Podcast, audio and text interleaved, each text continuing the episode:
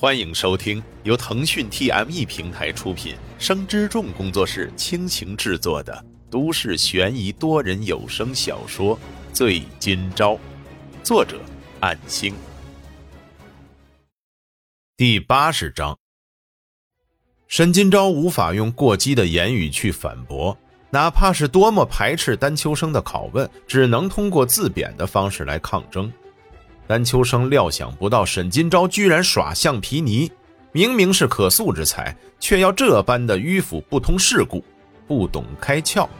如果不是那两份文件，早就任由他们姐弟去死了。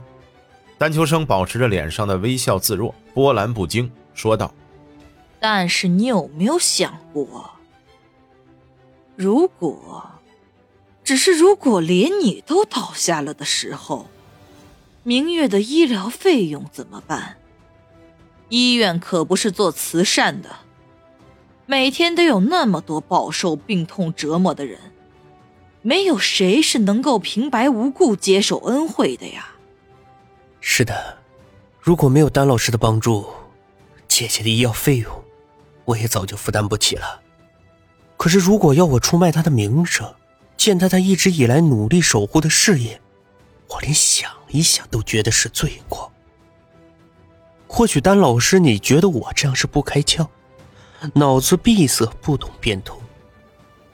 可也正是因为我用心接受教育，我不能允许自己这样做。如果要用姐姐的未来做交换，我办不到。发自肺腑的言论，这是沈金钊心中最真切的想法。即使抛开了替罪的隐情，如果这是真实的结果，那么也一样会这样贯彻下去。如果连唯一的亲人的名誉都守不住的话，拿去换自己的虚假繁华，那才是枉为一个人。丹秋生眼皮微微抖动，实在是想不通，这到底是有多难？为了一个已经可能成为植物人的，居然放弃未来的大好前途。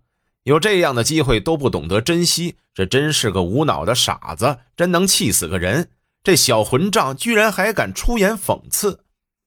沈金钊知道自己这番话没有直接表明讽刺的意味，然而是很清楚丹秋生的勾当。只要这样说了，以他对自我的认知，绝对会对号入座，觉得人格被讽刺了，因为提出让别人出卖姐姐这种枉为人的条件。丹秋生气急了，反笑道。真是不懂事啊！看来明月就不该送你去读死书，读死书连脑子都坏掉了，枉费我还对你们姐弟有所期待。抱歉。丹秋生甩手就是一个眼镜盒，原本的笑脸此刻变得狰狞，额头被眼镜盒砸到的沈金钊连眼都没有眨一下，抱歉之后的话也就此打住。不含怒意的表情，依然尊敬地看着丹秋生。虽然坚决不同意他的安排，却不能无视他此前的种种恩情。只不过再天大的恩情，回报也是有底线的。暴怒之后逐渐冷静，丹秋生半眯着眼，轻微的不停点头，并非认可，而是憎恶。我居然看走眼了，你居然一直在耍我！不敢，我一直都非常感激丹老师的。住口！就你那点口技，也想在我面前博个满堂彩？别跟我说那些没用的！我再问你一次，你接不接受安排？不行。接不接？不。那你是要沈明月死，是不是？丹秋生瞪大的眼睛，毫不掩饰自己的愤怒。在这种说不通的小混账面前，还伪装个屁！不。听闻生死威胁，沈金钊犹豫了。答案虽然一样是顺口说的不，但是含义却天差地别。张老师，我一直都非常尊敬你。从我在姐姐口中得知你名字的那一刻，我就非常憧憬你们的世界。我一直都在努力读书，用功去学习。丹秋生猛然拍桌子，然而沈金钊却站起来，不让丹秋生打断自己。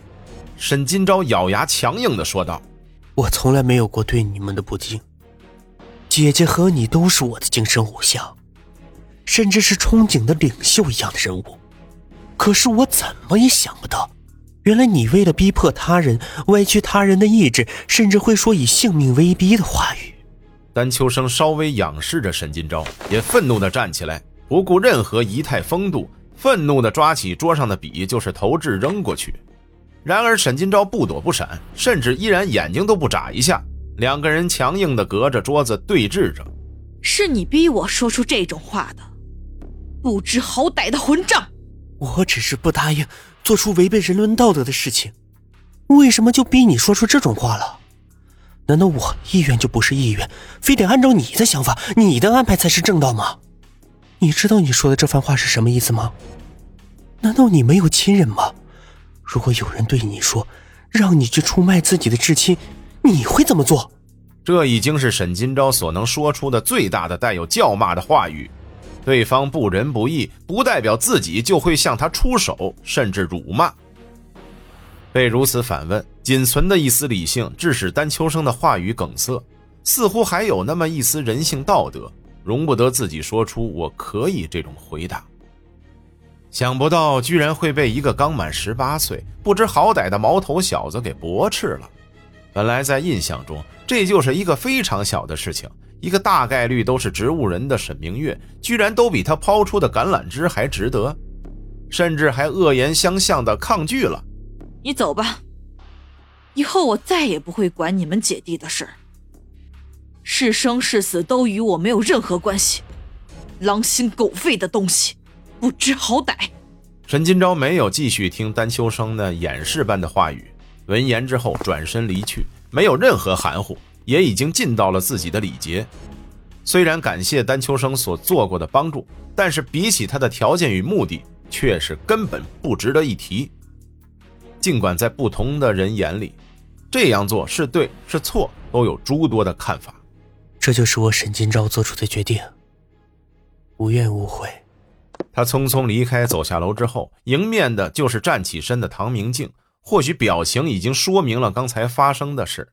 脸上多处滚烫的感觉，也意味着丹秋生的投掷物造成损伤。或许现在是发红，近日会留下淤青是免不了的了。唐明镜看了看沈金钊的脸，不由得侧目。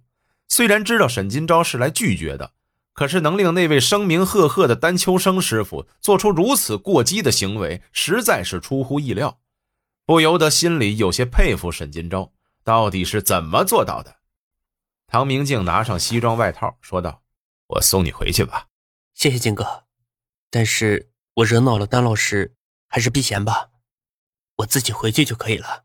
沈金钊婉拒了唐明镜的好意，径自离开了丹秋生的宅邸。